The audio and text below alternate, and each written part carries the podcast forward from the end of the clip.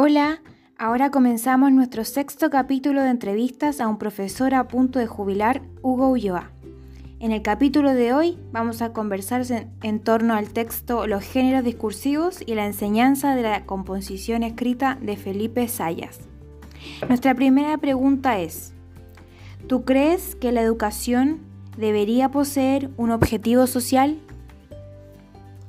Yo creo que sí, sin duda, eh, de todas maneras. La educación debe tener un, rol social, formar buenos ciudadanos, integrados, críticos, propositivos a la vez, para mejorar las condiciones de vida de la población y la vida misma de ellos. ¿Qué géneros discursivos son los que más eh, requieres producir a tus alumnos? Bueno, en, en la escuela, comunidad educativa, estamos trabajando ahora en pandemia con reportes orales y escritos. También en algunos casos por medio de modelos, maquetas, representaciones en volumen, en planos e informes de laboratorio, en la cual tienen que eh, explicar sus experiencias durante los procesos que han experimentado, ¿no es cierto? Y así después hacen, realizan su informe. Ahora último, ¿qué tipología textual es la que más desarrollan en los reportes virtuales?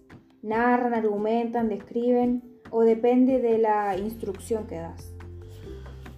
Sí, estamos trabajando la descripción y la argumentación en la cual tienen que fundamentar sus respuestas. Eh, y está incluida ahí la fundamentación en, la, en las preguntas.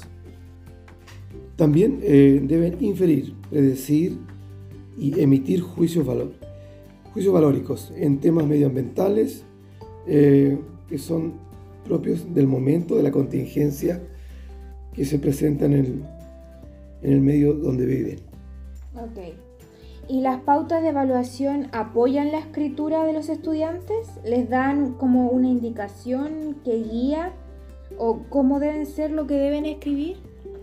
Sí, sí, yo creo que este año hemos mejorado nuestras pautas eh, presentando escalas de apreciación más claras para que les sirva de guía y los niños al momento de hacer su, su reporte virtual eh, trabajen eh, siguiendo esa pauta y hemos mejorado y eh, han demostrado superación en general los cursos y los estudiantes.